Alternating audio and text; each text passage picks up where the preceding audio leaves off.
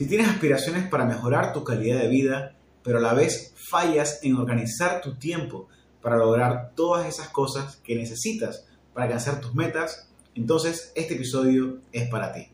Si te quedas hasta el final, vas a poder recibir información de cómo puedes organizar tu tiempo según tu estilo de vida para que puedas cumplir tus objetivos y alcanzar tus sueños. Somos Gaby y Luis de Positivamente y te damos la bienvenida al podcast Renuévate donde te ayudamos a desarrollar tus competencias y a mejorar tu comunicación al trabajar en la seguridad en ti mismo.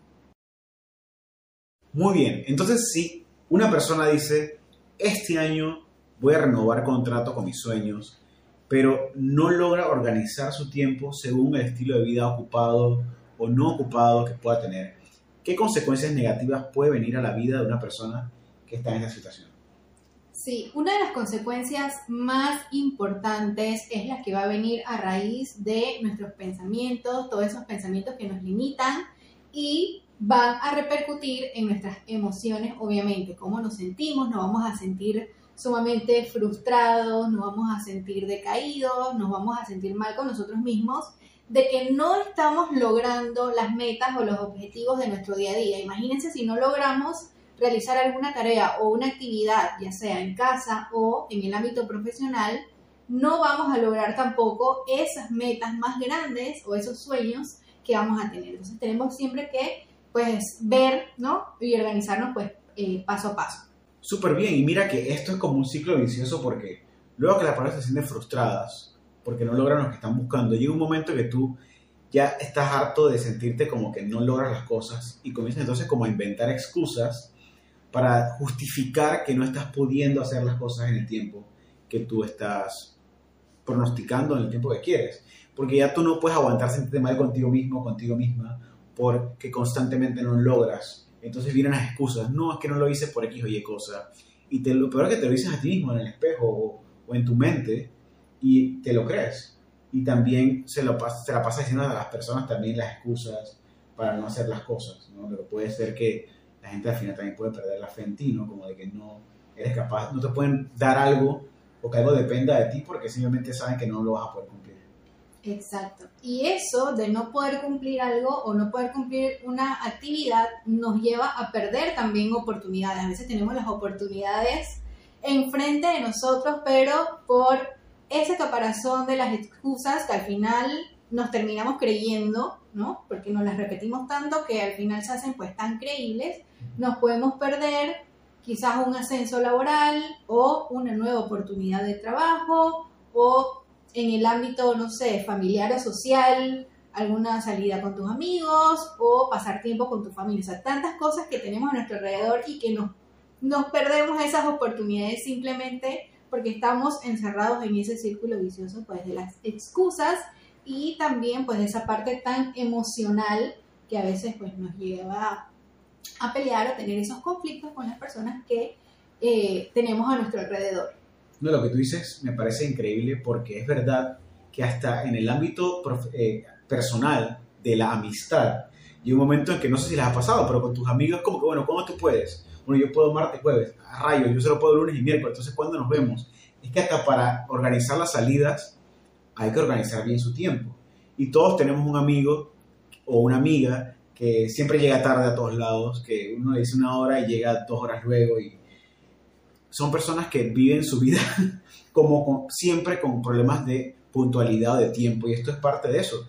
Y como bien tú dices, creo que siempre todo el mundo a principio de año o en, en todos los años de la vida, siempre queremos decir, yo quiero lograr algo, escalar profesionalmente mi trabajo, y para eso uno tiene que pasar por un proceso y ganárselo, ¿no? Trabajar duro en el sentido de dar resultados, pero si en el trabajo tampoco te organizas, entonces ¿cómo te van a tomar en cuenta?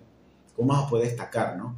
Y también en el ámbito de emprendimiento, o sea, si tú tienes también la, la necesidad de que quieras lograr un emprendimiento paralelo a tu trabajo para comenzar a generar una fuente extra de ingresos, pues el desafío de tiempo va a ser mucho mayor, porque ahora no solamente es trabajar, sino luego de tu trabajo seguir trabajando en tu emprendimiento va a requerir que tú realmente puedas manejar excelentemente bien tu tiempo.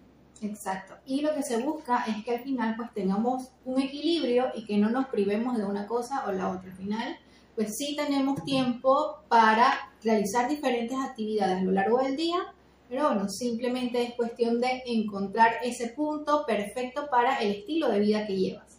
Y eso nos lleva entonces ya a entrar en la parte de los tips, que al final, como te prometimos, lo que vas a poder obtener al final de cada uno de nuestros episodios son tres tips para poder solucionar el problema que eh, estás pasando en este momento con nuestra experiencia y también con pues, investigaciones y estudios que hemos hecho. Así que dentro de estas tres cosas, eh, estimada Gaby, ¿qué le puedes recomendar a una persona que está en esta búsqueda de organizar mejor su tiempo, de que tiene grandes aspiraciones, tiene grandes metas, quiere alcanzar sus sueños, pero aún no logra terminar de organizarse? Para mí, pues lo primordial es tener una agenda y anotar todas tus actividades. ¿Por qué? Porque a veces pensamos que, bueno, voy a anotar esto en este papelito que tengo al lado y luego no encontramos ese papelito y ahí va la causa de perdimos una oportunidad, quizás perdimos el número de algún contacto que era importante o el correo electrónico de alguna persona a la que teníamos que contactar en cierto momento. Entonces, siempre tener una agenda que tú sepas que allí va a estar toda tu información. Si eres de las personas a las que no les gusta escribir, yo nosotros pues recomendamos escribir porque cuando estás escribiendo algo también pues lo estás memorizando y va a ser mucho más difícil que esa actividad se te olvide. Entonces, ten una agenda súper bonita que vaya de acuerdo a tu estilo, que te motive a escribir todo lo del día y, eh, o si no, entonces también puedes tener algún calendario compartido o alguna agenda digital, pues si eres más tecnológico, pues eso también te va a ayudar muchísimo y la satisfacción que da al final del día colocarle un ganchito a las actividades que vas realizando, ¿no? También pues es súper importante. Sí, te iba a preguntar casualmente eso mismo, ¿qué, qué pasa si alguien dice que, bueno, esto de usar papel y agenda, ya eso, no sé, como que eso no está, no es lo mío, y tú bien dices eh, lo del Drive, a mí me ha funcionado también mucho manejar carpetas de Drive compartidos con otras personas con las que tengo proyectos o tareas en común. Y sin duda alguna eso pues también puede ser una alternativa porque probablemente sea imposible que compartan una misma agenda física ambos, pero si en ese caso pues también puede funcionar perfectamente los drives que existen disponibles para manejar un solo documento y que cada quien pueda poner sus ideas. O también hay aplicaciones que te permiten pues, manejar proyectos de esa manera y algunas pues tienen su, su rango gratuito, otras tienen también su rango pagado y también puedes investigarla y te la vamos a dejar también aquí en la descripción de este video y en el podcast para que las puedas también ver si te interesa. Otra recomendación que te podemos brindar es que te establezcas un horario. Eh, con esto ya tu cerebro se va a mentalizar de que a tal, a tal hora tienes que hacer alguna actividad, te despiertas, tomas tu café, lees las noticias del día. Como sea tu estilo de vida, lo primero que hagas o si lo primero que tienes que hacer es revisar los correos electrónicos, ya sabes que vas a dedicarle una hora de tu tiempo, puedes poner una alarma cuando esa hora pase para saber si pudiste avanzar, si lo pudiste lograr y de igual forma también vas anotando porque con ensayo y error es que vamos eh, aprendiendo, ¿no? Si en algún momento tú dices, bueno, es que establecí un horario de una hora para cierta actividad, pero te das cuenta que necesitas dedicarle un poquito más de tiempo, entonces al día siguiente le colocas dos horas y pues así vas viendo qué es lo que más te funciona algo que a mí, que yo he hecho, bueno, más que todo, pues que, me ha funcionado muchísimo y que siento que es muy importante, pues también poder recomendarles, es que muchas personas les van a hablar acerca pues de la motivación. Obviamente la motivación es súper importante para establecer un hábito, que es lo que queremos lograr todos cuando inicia el año. Queremos esos hábitos saludables, esos hábitos que nos lleven hacia el logro de nuestros sueños. Pero también es importante decirles que en ciertos momentos vamos a perder esa motivación. No me quiero levantar temprano, estoy cansado, tengo sueño. Tantas excusas que nuevamente nombramos esa palabra, ¿no? Y lo importante es que te establezcas un compromiso contigo misma o contigo mismo. Que hagas las cosas por ti, para ti. Y algo que les quería mencionar, yo desde el año pasado eh, establecí que quería levantarme temprano para hacer ejercicios porque eso también me va a ayudar con mis sueños, me va a dar más seguridad y pues tantas cosas pues que nosotros queremos. Al final pues también la parte de la salud es eh, muy importante pues para mí. Y yo establecí cuál era mi motivación. Yo lo quería hacer por salud, pero créanme que hay mañanas que yo digo, no, es que está lloviendo, no, es que la cama está muy rica, tantas cosas y ahí mis ganas, mi motivación se van.